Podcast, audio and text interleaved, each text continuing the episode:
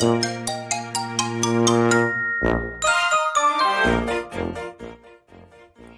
んにちは。横浜で15年以上犬の保育園の先生を行っているなおちゃん先生と申します。今回は教えてスタイフプロの人22回目を皆さんにお届けしたいと思います。こちらの企画は私がその道のプロ、アマ問わず私が全く知らない世界、興味のある世界に精通していらっしゃる方をプロの人としてお招きして、あれこれ聞いてしまおうという企画になっております。今回、プロの人22回目のゲストさんはこちらの方です。空間音楽セラピストの秋代さん、よろしくお願いします。よろしくお願いします。はい、よろしくお願いします。ということで、えっ、ー、と、最近はね、コンサートにもすごく、はい、あの、いろいろお忙しい秋代さんなんですけれども、ちょっとあれですか、人落ち着きした感じですかね？はい。ね、9月、私最初に秋代さんにお会いしたのが、あの、9月でしたよね。はい。9月のあの、童謡祭に、ね。はい、東京の方で、あの、いらっしゃった時に、秋代さんの方からね、お声かけをいただきまして、お子さんたちどうですか？ということでね、はい、あの説は本当にありがとうございました。こちらこそありがとうござざいます。お忙しい中ね、来ていただいて。本当騒がしい子供たちで、もう全然してなかったんですけど。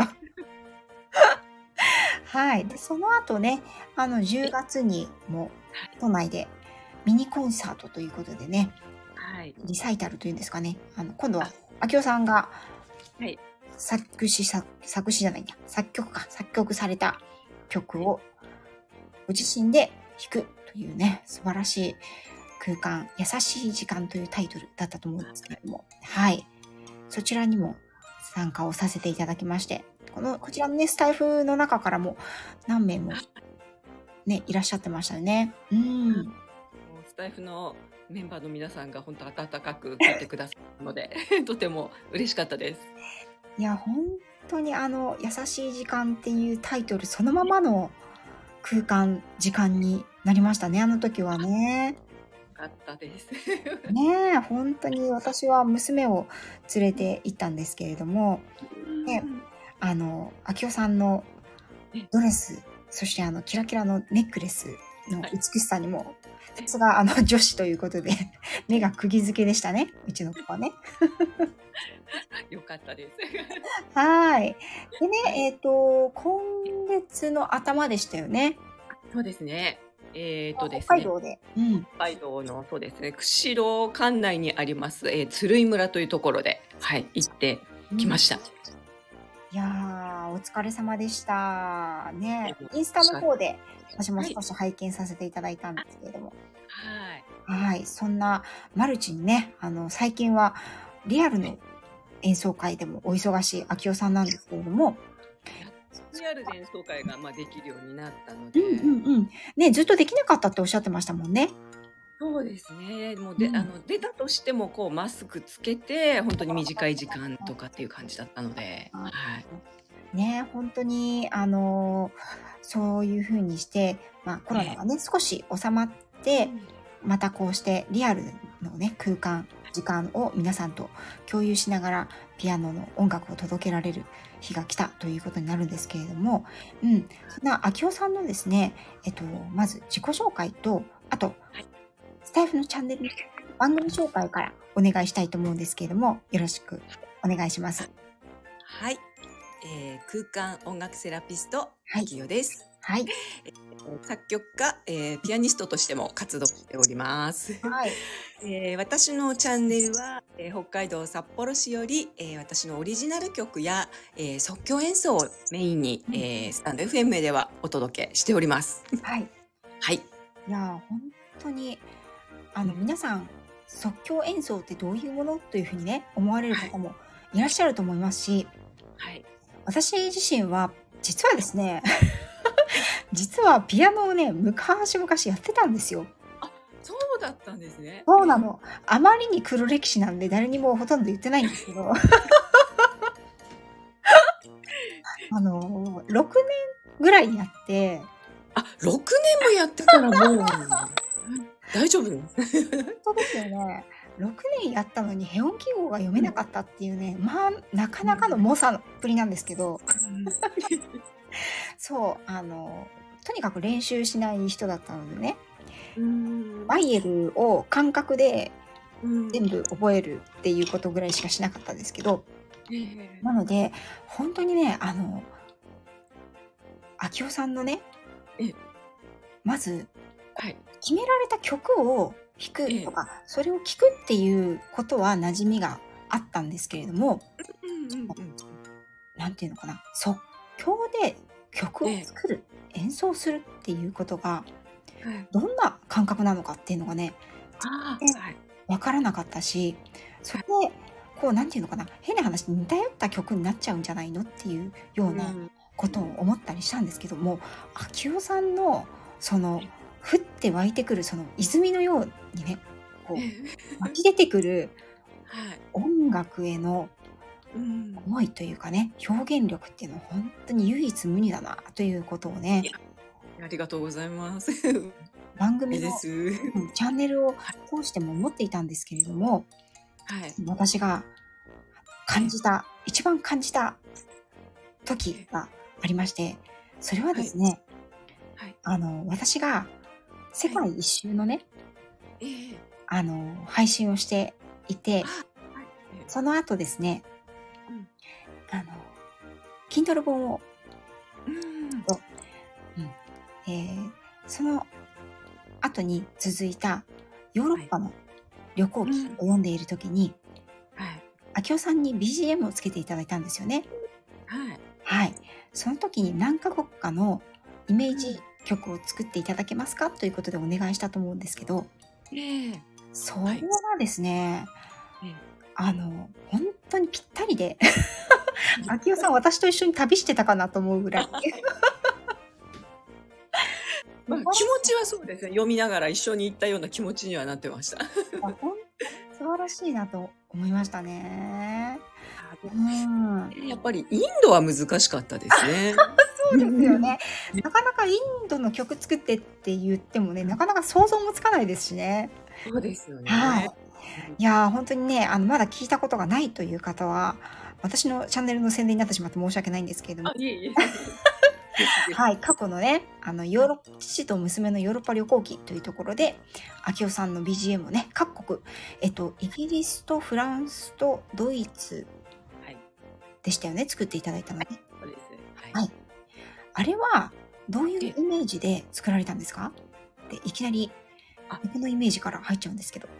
そうです。やっぱ国のイイメージですね。私のイメージで、まあイギリスだとどちらかというと、こう、なんていうんですかね。格式を重んじるような、こう、なるほど。うん正統的なこうイメージがありまして、まあ、ロイヤルファミリーですとかね。はい。はい。でフランスはどことなくこう、おしゃれな感じが漂うような。なるほどね。確はいかにね。うん。で、やはりドイツもですね、うんやはりベートーベンやブラームス、バッハを、えーイメージしながら、うんこう、音楽をイメージですね。はいはいはいはい。そうですか。で、難しかったとおっしゃってたインドは何をイメージされたんですか？いや、やっぱりインドはこう、行った方の話を聞くと、うんこうすごく良かったっていう人と、うんいや、あまりっていう方に まあ、わかりますよね。うんわかります。なんか極端だったので、まあそういう話をちょっと思い出しながら、うーん、どうしようかなっていう、ちょっとなんか悩みながらも、やっぱりこう、でも私の中ではインドってこう神秘的なイメージあったので、あなるほど。最初はちょっと神秘的なイメージで、うんえー書いてみました。はい。そう、私からリクエストというか、こういう感じっていうのも、一応お伝えしたんですけれども、そんなには伝えてなくて、で多分インドに関しては、その混沌としているっていうことを、うん、そうですね。で混沌とした音楽って非常に難しいですよね、言われてみると。そうですね。うん。でもだけどやりがいね、がありましたね。本当ですか？おっしゃっていた方が。はい。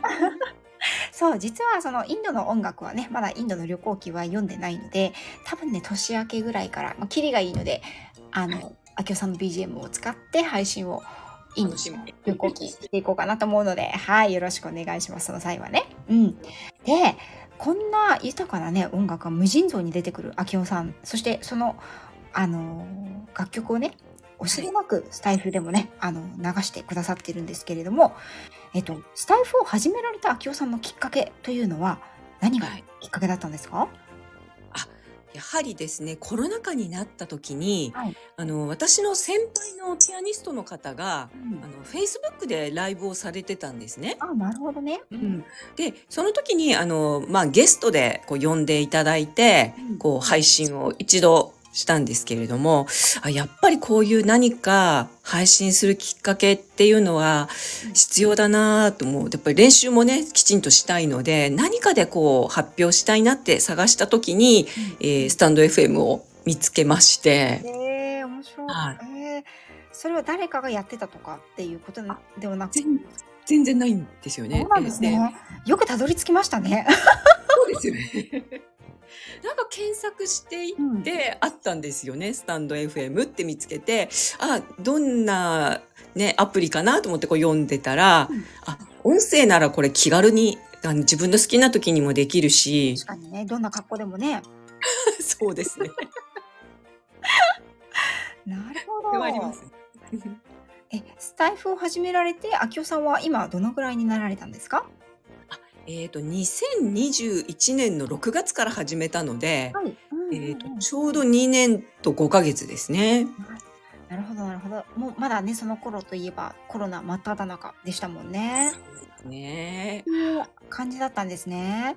はいでは、その練習、最初は練習をしているところ、作品発表というよりは、その練習も含めて皆さんにお伝えしたいなということからスタートされたという感じですか？うん。でもありますしうん、やっぱりこう、レッスンとかも限られてなかなかできなかったので、まあ、生徒に聞かせてあげたいっていうのもありましたね。あと、なかなか会えない遠くに離れた生徒にも、まあ、先生こういう曲弾いてるよってこう教えてあげたいとか、そういう感じであ始めましたね。ーなるほど。じゃあ、その音声配信を通して、まあ、伝えたいことの一つは、そのリアルの生徒さんに届けるためっていうのもあったんですね。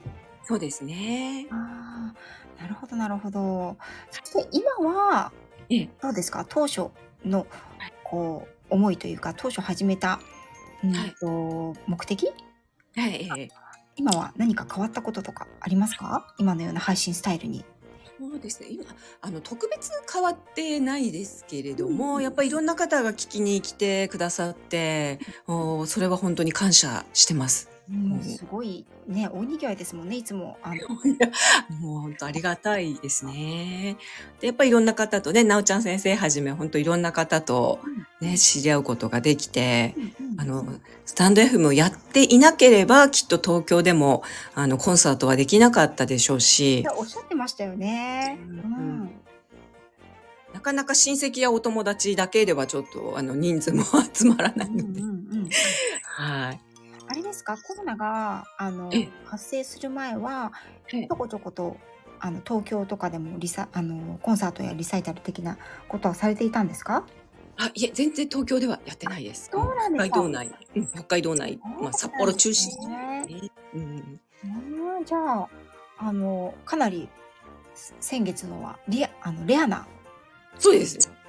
嬉しい なんかそんなレア感に参加させていただいたってなるとねとっても嬉しいですねああ、そうですか。嬉しいです。私も。はいまたぜひねあのやってはい。いただきたいとあ、はい。あの、スタイルでも、たくさん、秋代さんのファンもいらっしゃいますし、そして何よりも、また聞きたいっていうふうに、はい出せる魅力が多分、秋代さんの楽曲にはあるんじゃないかなっていうのを、ああ、そうですか。いや、嬉しいですね。やっぱりそうやっておっしゃっていただけるのが一番幸せですね。音楽家として。いや、なんでしょうね。本当にあの、うんの空間音楽セラピストっていう言葉をですね、秋代さんに出会って初めて知ったんですけれども、はい。これはオリジナルの言葉なんですか？それとも、もともとあるんですか？違うんですじ実はこれ十何年ぐらいじゃないかな、12、3年前なんですけど、はい。もっとあのあの音楽療法まではいかないけど何かこう癒しになるような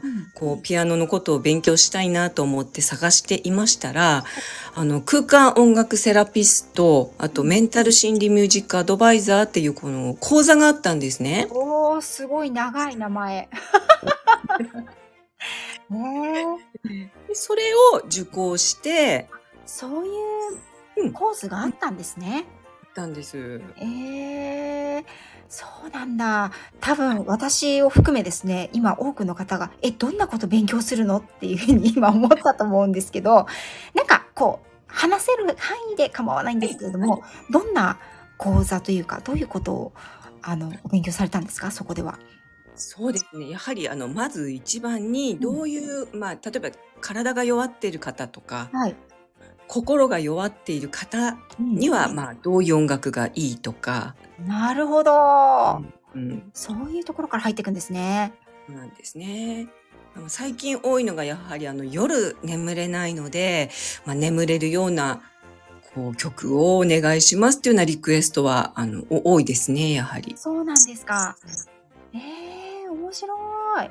確かに、その、おってすごく、なんていうのかな、ダイレクトに五感に訴えかけるというか、うん。なんかこう、理屈なしにバーンと、うん。こう、体に響いてくるというか、心に響いてくるというかね、うんそういうものだと思うので、その音によって感情が左右されたりとか、その体の状態にまでね、うん、リラックスしたり、それこそ緊張する音もあると思うし、うん、いろんな音があると思うんですけど、それをこう体系的にうん。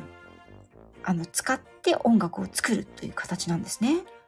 そうですね。で、ちょうどその頃にうん、あの、クリニックでの、あの、ピアノ演奏のお仕事を、はい。こう、あの、後輩から、あの、やってみませんか？って、こう、勧められて、まあ、始めた時期だったので、まあ、例えば、待っている患者さんはどういうふうな感じで音楽を聴きたいのかなとか、そういうのも、こう、勉強したいなと思って、ねはい生演奏なんですか？そのクリクリニックで。そうです、生演奏です。えー、なんてゴージャスな。すご、すごいですよね。なんか、待合室で待ってたら生演奏を聴けるってなかなかあんまりないと思うんあんま。りないねかもしれないですね。ねえそのお仕事はどのぐらいされて、えっと、今年でちょうどですね、ん11年目ですね。じゃあもうずっと続けられているんですね。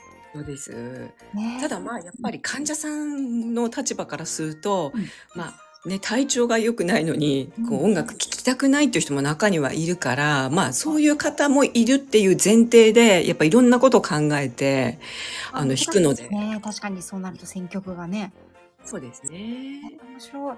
そもそも、その、秋代さんが、今、その、音楽の道とか、ピアノの道を志されたというのは、もう小さい時からピアニストになろうということだったんでしょうか？そうですね。なんか漠然とやっぱり、うん小学生ぐらいの時からうんピアノを教える仕事をしたいっていうのはあって、うん。小学校のなんか卒業文集にも、将来の夢ってあのピアノの先生って書いてましたね。すごい。ぶれない。ブレなかったです。えー、じゃあもうずっと小さな頃からピアノは慣れ親しまれてるんですか？そうですね。うーんやっぱり音楽の道を進まれる方ってすごくスタートがあの小さい時からされてる方多いですよね。そうですね。うん。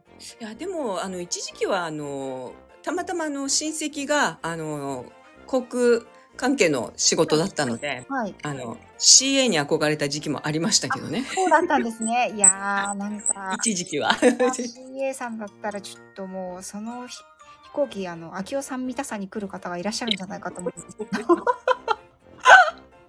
いやあのなんかねあの航空会社さんのあの制服もきっとお似合いになるだろうなって今頭の中で妄想しましたけど 多分多くのこれを聞いてくださってるリスナーの方がうんうんって思ってると思いますけどね。憧れた時期ありましたね。そうなんですね。はいなるほどそれでもやっぱり小学校からの夢を貫いて。ねうーんるほど。この、あの、わかん、ちょっと私はあまりに音楽の道に疎くて、あれなんですけれども、ピアニストになりたい、ピアノの先生になりたいと思った時ってうん、あの、どういう道があるんですか？あ、やはり一番、あのー早いのは音楽大学ですよはい。ね。うんうんうん。うん。あとは、まあ、国立系だったら、えーそこの、まあ、教育学部の、まあ、音楽課程ですね。うんうんうん。なるほど。あとは、まあ、楽器店の、なんていうのかな、養成所みたいなのがあるはずなんですよね。ヤマハも河合さんの方も。多分、だからそういう養成所出られて、あの、先生やってる方もいらっしゃいましたね。いろいろとじゃあ方法はあるんですね。方法はありますね。そうか。今は、あのええ、幅広く年代なんかも、あの、小さい子から大人の方までそうですね。うんはい。でご自身のそのピアノ教室をはい、あの、秋代さん、ご自身で運営されてるっていう形で、そうですね。今はもう、はい。うん、今、そのピアノ教室を開かれてどのぐらいになられるんですか？えーっとですね、もう20年以上は、うーん。素晴らしい。ねえ、それでご自身のそのお仕事、いろいろね、やっぱりピアノ教室も、こう、大手さんもあるし、そうじゃなくてもこう、なんていうのかな、少子化だったりとかね、こう、住宅事情なんかもあって、割とこう、ピアノをずっと習っているって結構難しかったりもすると思うんですけれども、うん。その中でね、20年以上もピアノ教室ご自身でされてるってもう並大抵のことじゃないと思うんですけれども、うん。あの、ご自身のお仕事でこだわっている。はい実はこの自分の教室ではここを一番こだわっているよというのがあれば教えていただけますか？あやっぱりもうピアノの時間が楽しいって思っていただける。るような、そういう本当に空間を。ううんん。え具体的にはどんなええ工夫をされてるんですか？具体的にはですね、やはりあの、言える範囲で、言える範囲で大丈夫です。だからあの発表会とかでは、じゃあ先生が作った曲弾いてみるとか言って、うんこう興味のある感じのメロディーを弾いてこういう感じの作ろうかとか、発表会にはそういった工夫してますね。うんうんうんうん。まあ、もちろん、あの、例えば、ね、例えば、あの、ベートーベンのエリーゼのために弾きたいという子には、そのエリーゼのためにもちろん弾かせて、ああとなんかこう、曲をね、ちょっと悩んでる生徒には、まあ、じゃあ先生作った曲弾いてみるとかいう感じで、まあ選択をいろいろとこう、はい、与えるような感じで。なるほど。さんと一緒に曲をなんか作る的なこともあるんですか？あ、それ作りますね。こういうメロディーにしようかとか、こうこうこうしようかって言って、だから私が一方的に決めるんじゃなくて、うんまあ一緒に話しながらこう、じゃあ二人で作曲しようっていう感じで。あ、面白いですね。はうん、なるほどね。例えばこう、この前ね、あの、秋代さんのコンサートで、うちの娘があの、焼き芋の曲を弾いてほしいってリクエストしたんですけど、そんな感じで、なんか例えば生徒さんがね、あの、そう、そうだな。じゃあ、マロン、マロンパフェを、この間食べたからマロンパフェをちょっと曲にしてみたいんですけど、先生とか言ったら一緒に作るみたいな。あ、一緒に作りますね。ええ面白い。それ楽しいですね。そうですね。きっと生徒さんもそうやってなんかこう曲を作ってみたいっていう子もいるんじゃな？い中にはいますね、やっぱり何人かは、うん、曲作ってみたとか。うんうんうん。あ、はい。自分でね？うんすごいすごい。それはまたこう違う楽しみがあっていいですね。んそうですね。うん。なんか秋代先生は、はいあの生徒さんを叱ったりすることあるんですか？叱りません。あ、叱らない。やっぱり叱らなそうだもん。なるほど。例えば、なんか私みたいに全然練習してこない生徒とか、どうします？楽譜覚えないとか。今練習しようねって言って、レッスンの時に練習させます。なるほどね一。緒に練習しますね。そそれでもやっぱり若い時は本当にあの、ヤマハのね、あの、ピアノの講師になりたての時はやっぱりちょっと厳しかったと思いますね。あ、そうなんですね。なんか、私、あの、ピアノの先生がすごい厳しかったんですよね。最初についた先生が。うん。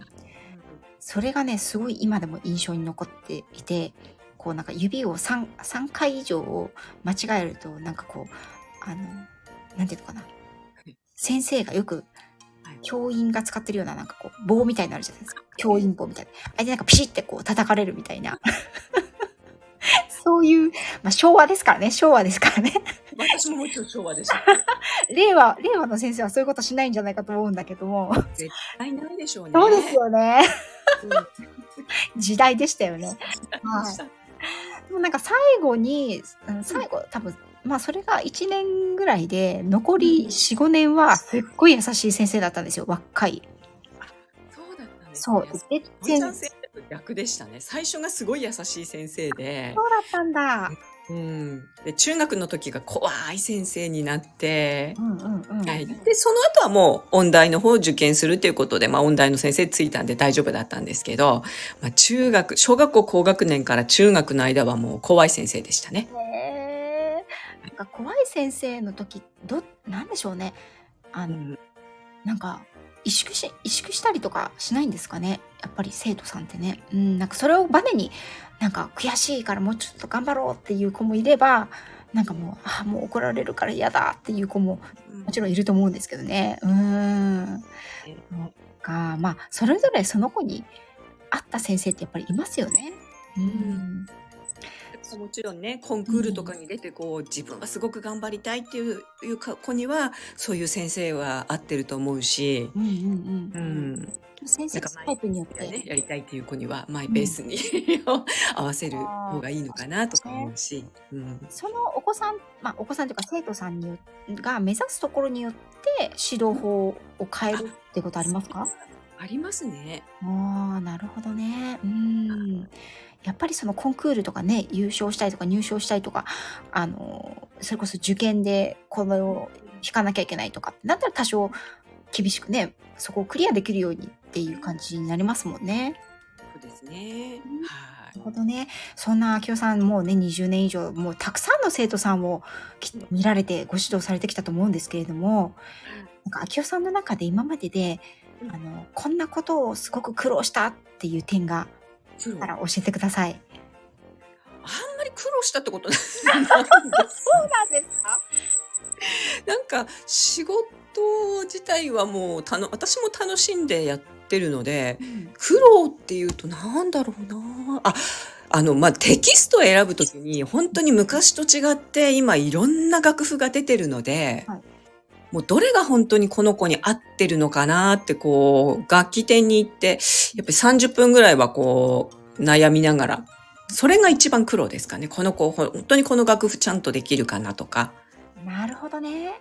うんあまりにもたくさん今は楽譜が本当に出てるのでうん、うんうん。はいその楽譜を生徒さんに対して選ぶときって、どんなことを基準に選ばれるんですか？やっぱりこの子はこれ興味示しそうだなとかっていうの。がうん。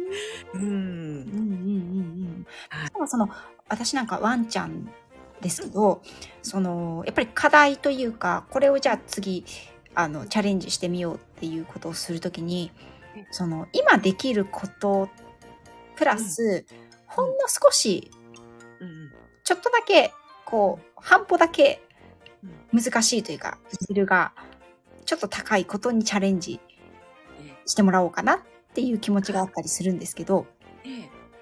なんかえ曲選びとかもそういう感じなのかなと思って。そうですねやっぱり、うんあのやっぱ発表会の時にはいつもやってる曲よりうん少し難しいのをねあのうん準備してうんあのやってみようねっていう感じで。うーん、そうなんだ。すごいですね。例えばこの、やっぱり先ほどもお話ししましたけど、少子化だったりとか、そのね、ピアノって、うん、私が小さかった時よりもピアノを習ってますっていう、それこそ自分の子供のね、あの、うんお友達とか聞いてても、そこまで多くないなっていう印象があるんですけど、はいなんか、え小野さんはあれですか、集客とかではこう苦労されたこととかあんまりない感じですか？あ結構やっぱ口コミでお友達の何々ちゃんが習いたいんだけどとかそういう感じで来てあと最近はやっぱりあの親子2世代ですね。あの教えてた生徒があの教えてた生徒のお子さんを教えることが増えてます。おーい。それはもう究極のリピーターですよね。ロングスパンのね。はい。ねうもうそれだけやっぱりうん秋夫先生が特別な存在だったんでしょうね。そのお母様にとってはね、自分の子供も同じと先生に習ってほしいって、うん、よっぽどいい思いがなければ、なかなかそういうことないと思うんですけどね。いやありがたいですよね。ねえいや、そんな魅力いっぱいの、あの、秋夫先生、いいですね。こう喜びを今までね、されてきた中で、こんなね、こういう時に一番喜びを感じるというのは、どんな時でしょう、うん。そうですね。やっぱりこう、どうしても、あの、まあ、た例えば札幌から離れて別な土地に行ったりとか、まあ、ピアノを、まあ、やめてしまう時でも、まあ、秋代先生に習えて本当に幸せでしたっていうのはもう手紙とか、まあ、メールね、もらうと、やっぱ嬉しいですよね。うん。ねはか結構、あのなんていうのかな、そういうふうにい。はい。おっしゃっていただく生徒さんが多いんじゃないですか？きっとね。ああ、そうですね。うん、やっぱりそういうふうに優しい気持ちの 生徒が多いですね。ああ、もうそれうんと、秋代さんの、まあ私もね、あの、そんなに何度もお会いしてないですけども、やっぱりこう、醸し出す雰囲気がやっぱり、なんていうのかな、うーん、秋代先生、秋代さんの持つ独特の雰囲気って、やっぱりこう、ピアノと一体になっているというか、本当にそうに、嬉しそうにうん、ピアノに向かわれているなーっていうのが、ええあの、コンサートをね、拝見した時にええ感じたんですよね。あ、そうですか。うん嬉しいですね。ピアノと一体化してるというか、一体化して一体嬉しいと。か、もうピアノの妖精？本当に。本当にね、うわ、嬉しいですね。本当にこう、なんていうのかな。うん。私、あの、全然音楽は楽器とかね、できないんですけど、やっぱり小さい頃から、こう、うん。そういうコンサートだったり、それこそオーケストラだったり、うんあの、連れてってもらうことは、まあまああったんですよね。いろんな関係、父のこう関係でとかね。それこそ、あの、N 教だったりとか、はい。あの、コンチェルトだったりとか、いろいろ見に行ったりとかね、したんですけど、なんていうのかな、こんなにこう、楽しそうに？ええ、うん。あの、まあもちろん会場の規模とか、うん、そうですね。会場の規模にもね、よりますよねこ。こにいらっしゃる方の雰囲気だったりとかもあると思うんですけれども、うん。なんかこんなに楽しそうに弾かれるんだ、ピアノっていうことに私すごく感動したんですよね、秋代さんのあのピアノをありがとうございますさ。れていて。うん。それがやっぱり生徒さんにも伝わるんでしょうね。うん。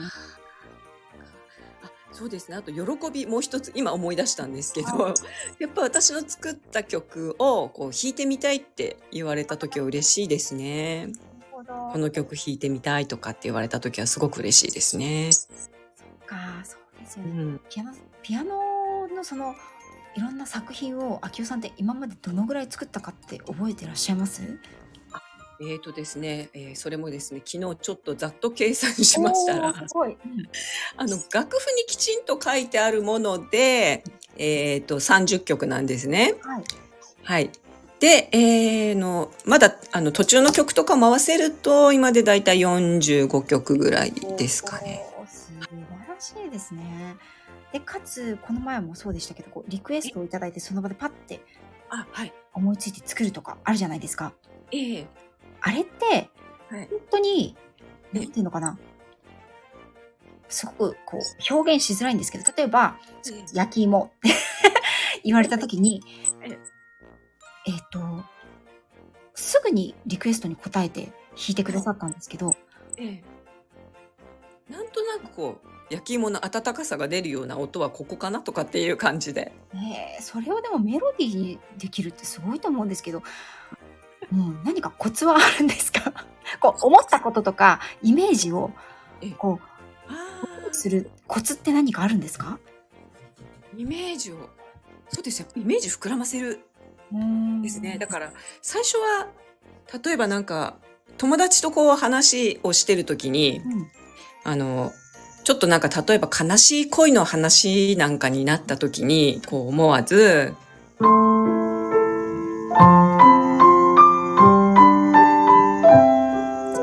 って言うとなんかちょっと悲しくなりませんか？いやーまさかここでピアノを弾いてくださると思ってなかったので、ものすごく感動してます、今私。悲しい、悲しいはず、音のはずなのにちょっと感動が上回っちゃいましたね。確かにね。うん、いや最初はだからあんまりこうなんていうのかなひょあの情景から入るといいかもしれないですよね即興やってみたいっていう時は。情景ね。うん、なるほど。風景的な。風景そうですね風景とか。うん、面白いですね。いやー、パッてやっぱり思い浮かぶんですね。その。思い浮かぶね。へーうんじゃあ今まで、例えばスタイフの、あのー中でも、ライブで即興演奏で、あとはリクエストをいただいて、こう、ええ。すぐにその場で弾いてくださったりしてるじゃないですか。ええ。今まで、これはちょっと結構難しかったなって思うこと、思ったリクエストってあります？うん難しかったリクエスト。うん。難しかったリクエスト。なんだろうな。もしなければなんかこれが印象的だったとかっていう。印象的だったのですか？うんあの印象的だったのはあのやっぱり周さんの味噌ラーメンですね。あれはもう楽しかったですね。味噌ラーメン。例えばじゃあ味噌ラーメンと醤油ラーメンと塩ラーメンだったら音はやっぱり変わりますよね。変わりますね。えーそれはどうやって変えるんですか？あ、ま、まあ、味噌ラーメンだったら、これですね、味噌ラですね。ここから始まる。そういうことね。そういうことね。味味噌ラーメンは音から行きましたね。音から、はい。じゃあ、例えばうん醤油ラーメンは、醤油ラーメンだったらこう、なんていうのかな。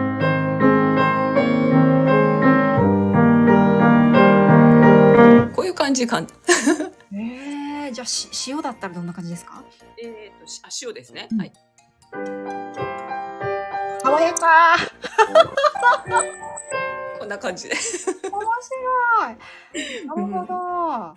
うん。ねえ、面白いななんだろう、一つの風景とか、ええ。その、味、うん味、今だったら、味噌ラーメン、醤油ラーメン、うん。塩ラーメンという味だったりとか、ええ。そういうもののイメージでもいいですね。そこからうん、人によってね、それを言葉に表すのが得意。ああ、そういう人もいますよね。絵に、うん。イラストとかね、絵に表すのが得意な人。うん。あとはそういう音、うん。音としてうん。捉えるのが得意な人。こう、いると思うんですよね。うん。うん。でもやっぱりその音として表現することができるっていうのは、やっぱり私はこう、ある程度才能じゃないかなというふうに思っちゃうんですけど、いやでもあの学生時代はもうみんななんていうのかなこうベートーベンならベートーベンしっかり弾く。もうショパンならショパンしっかり弾くっていううん。方が多かったので。うんでやっぱり即興演奏の授業っていうのはやっぱりちょっと少なかったので。えー、それでも即興演奏の授業っていうものもあったんですね？あの一応ソルフェージュっていう中で、まあ、即興演奏があったんですね、うん、だからその時はすごい楽しかったですね。なるほど。秋代さんはもともと、あの、まあ、ピアノをずっとやられてる中でも、いつ頃からその即興演奏とかに、うん、自分で自作したものを弾こうっていうふうに思われたんですか？うーんとそれは本当にやっぱり30代の後半ぐらいだから今からもう17、17年ぐらい前とかですね。30代の後半からですね、本格的にその作曲とかをやり出したのは、うん。それは何かきっかけがあったんですか、きっかけはやっぱり、あ、発表会でどうしても曲の決まらない生徒がいて、うんうんじゃあ先生作作ろうかって言って、うんって言ってそれがきっかけですえね。え面白い。うん。えー、そうなんだ。曲が決まらない。うん。確かに曲を選ぶって難しそうですね。難しいですね。そう言われると。で弾きたい曲が自分の技量というかね、合ってない場合ももちろんありますもんね。そうですね。で、その逆に弾けるのに、すごい簡単な曲やりたがるとか、ああ、なるほど。うんうんそうだったんですね。あとはやっぱりすっごくちっちゃく始めて3歳の子でも弾ける曲っていうのをちょっと考えたときに、うんうんうん、あ、これ作曲でちょっとやってみようかなっていうのがあったんですね。あ確かにね、ちっちゃい子だと、こう、指というか、手の大きさとかもね、やっぱ限られますしね。限られるか、まあ、左手はもうそうだけしか使わなくて右手何かとかそういうの考えるのがちょっと楽しくなってああそうか、うん、いや確かにこうちっちゃい子には良さそうですね、うちの子も多分あのまあ全然ピアノやりたいって言ったことないんですけど でもこの前あの明夫さんのやっぱピアノコンサート見て、はい、あのなんかすごいちょっと興味をあらしてます。うん。でもぜひぜひ、あの、彼女が興味を持ってたのは、ああいうドレスが着れるんだっていうことだったんですけど。着れるよ。そうですね。発表会はね、可愛いドレス着れますよ。なるほどね。はい。面白いですね。うん、でも音ってピアノで弾ける、うん、そのピアノで出せる音、音階っていうのかな、うん、音って決まってるじゃないですか。鍵盤数が決まってるから。そうですね。88件ね、うん、ありますから。はい。これを使って、はい、その無限大の可能性が広がるってすごい世界ですよね。いや、そうですね。うん。それがやっぱピアノの面白さなのかな？というふうに。これは、はい、もちろん今、なおちゃん先生のおっしゃる通りです。で、秋夫さんが、はい、他の楽器もされたことはあるんですか？あ、あの、学生時代に、あの、まあ私音楽教育コースというところだったので、はいはいはい、まあピアノ以外にも、まあ、副科として、あの、まあ、歌の、まあ、声楽の授業もあったんですけども、それの他にあの楽器を一つ、まあ、選択するということで、フルートをやってたんですけど、いや、フルートは本当に大変でしたね。難しくて。うん。何が難しいんですか？やっぱり、肺活用ももちろん必要ですし、その綺麗な音を出すっていうのは、本当に難しかったです。そうなんだ。じゃあ、声楽もできるし、一応フルートもはい。おやりになってたもう本当に音音階しかできません。曲 は弾けないですし、もう、歌はもう、そんな、あの、しっかりとした発声で歌うってことが、まあ、ないので、あの、ね、スタイフでそれこそね、MSD にね、ちょこっと参加するぐらいで。いやいやいやいやいやいやいや。もう歌のもうあれじゃないですかこう作曲をしてももうそれこそもうオンパレードリサイタルって。歌もピアノも。いや素敵ですよね。もう歌って、ね、歌って弾けてってね。あのあれってほらペダルも踏むじゃないですか。ええー、はい。と、うん、右足左足、うん、右手左手口からは違う音が出るってもうなんかすごいな。もうどこがどうなってそうなってんだろうって思いますよね。一つのことしかできない人間としては。い。やすごいなと思って。うん。でもやっぱり秋代さんなんかを見てると、はい、人間って楽器の一つになり得るんだなって思いますよね。あそうですね。そうかもしれないですよね。うん。いや、素晴らしいなと思います。ねそんな、あの、こう、感じでですね、はい。音楽の持つ楽しさ、ピアノの持つ可能性をね、はい。スタイフを通して皆さんに伝えてくださっている秋夫さんなんですけれども、はい。何か今後の展望や告知なんかはありますか？今されてることでも構わないんですけれども。はい。そうですね。やはり引き続き、えー、ライブで皆さんとあの楽しくあのね、即興演奏したり、あとはね、オリジナルの曲も、えー、今まだ作ってるのもありますので、そういったのを配信していきたいなって思ってます。お素晴らしい。はい。ありがとうございます。また、あれですよね、あの、来年度なんか、今回のリサイタルのお知らせがあれば、はい、ぜひぜひ、あの、あはい。えっ、ー、と、もちろん、あの、東京でもやる予定でおりますので。皆さん、これ、いですよ。ね、はい、席数が限られておりますので、その際にはお早めに 私が言うのもなんですけど。ありがとうございます。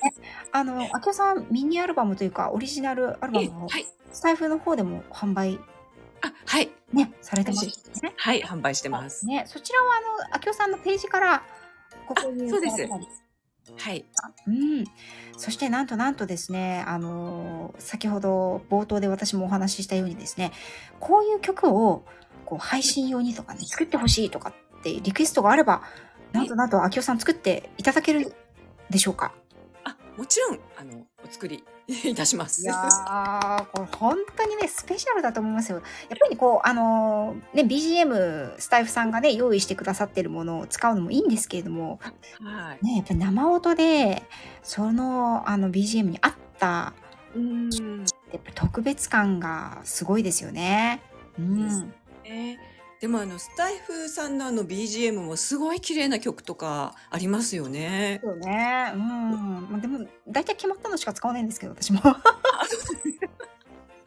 で、そう、あの、あとはね、あの、これはもう本当に感謝でご縁でいただいて本当に感謝のことなんですけれども、私は今、犬の配信についてはね、あの、秋田さんが作ってくださった、あの、みことみことちゃんいうね、あの曲を使わせていただいて、もう聞くたびに私は、歩いた時のことを思い出してね、うん、本当に音楽が呼び覚ます記憶とかね、イメージってすごく強いと思うので、うん、ねうん自身のイメージに合った曲を作っていただくということでもね、秋代さん、はいご活躍されてますので、もしご希望のある方はね、ぜひ秋代さんにお問い合わせいただければと思うんですはい。お待ちしております。はーい。はい。はい。ということでね、あっという間に45分過ぎてしまいました。本当に楽しかったです。本当にあの、ね、私全然、あの、そう思ってなかったんですけども、作中で弾いてもいただきまして、あ、りがとうございました。もう貴重な、皆さんね、プロフェッショナル中のプロフェッショナルですからね。ありがとうございます。演奏もね、ありがとうござざいました。はい、ありがとうございます。はい。そして、あの、秋代さんといえば毎週月曜日の、はい。えー、18時半からですね、えー、30分ほどライブしておりますので、はいぜ。ひお時間ありましたらいらしてください。はい。ね、あの、即興演奏でね、リクエストにもお答えいただけるというスペシャルな時間になってますので、ぜはいひ、まだ行ったことないよという方ももしかしたらいらっしゃるかもしれませんので、よかったら、あきおさんフォローしていただいて、あの、ライブにも、ぜひぜひ、本当に、ね、楽しい、温かい空間ですので、はい行ってみてください。はい、ありがとうございます。はい、本日は、あの、本当にお越しいただきまして、ありがとうございました。またリアルでもね、ぜひぜひお伺いしたいなと思います。はい、ありがとうございます。また北海道ね、寒くなってくると思いますので、そうですね寒いですね。お気をつけて、はい、またも、また今年も雪かきを。頑張ります。はい、本当に、はい皆さんありがとうございました。ありがとうございます。はい、本日は、えっ、と、教えて、スタイフプロの人、22回目のゲストさんは、空間音楽セラピストの秋代さんでした。最後まで聞いてくださった皆さん、ありがとうございました。23回目の、えっ、と、ゲストさんはね、また決まり次第、皆さんに発表したいと思います。それでは、最後まで聞いていただきましてありがとうございました。秋代さん、本日は本当にありがとうございました。ジョン先生、ありがとうございます。はい、それではこちらで失礼いたします。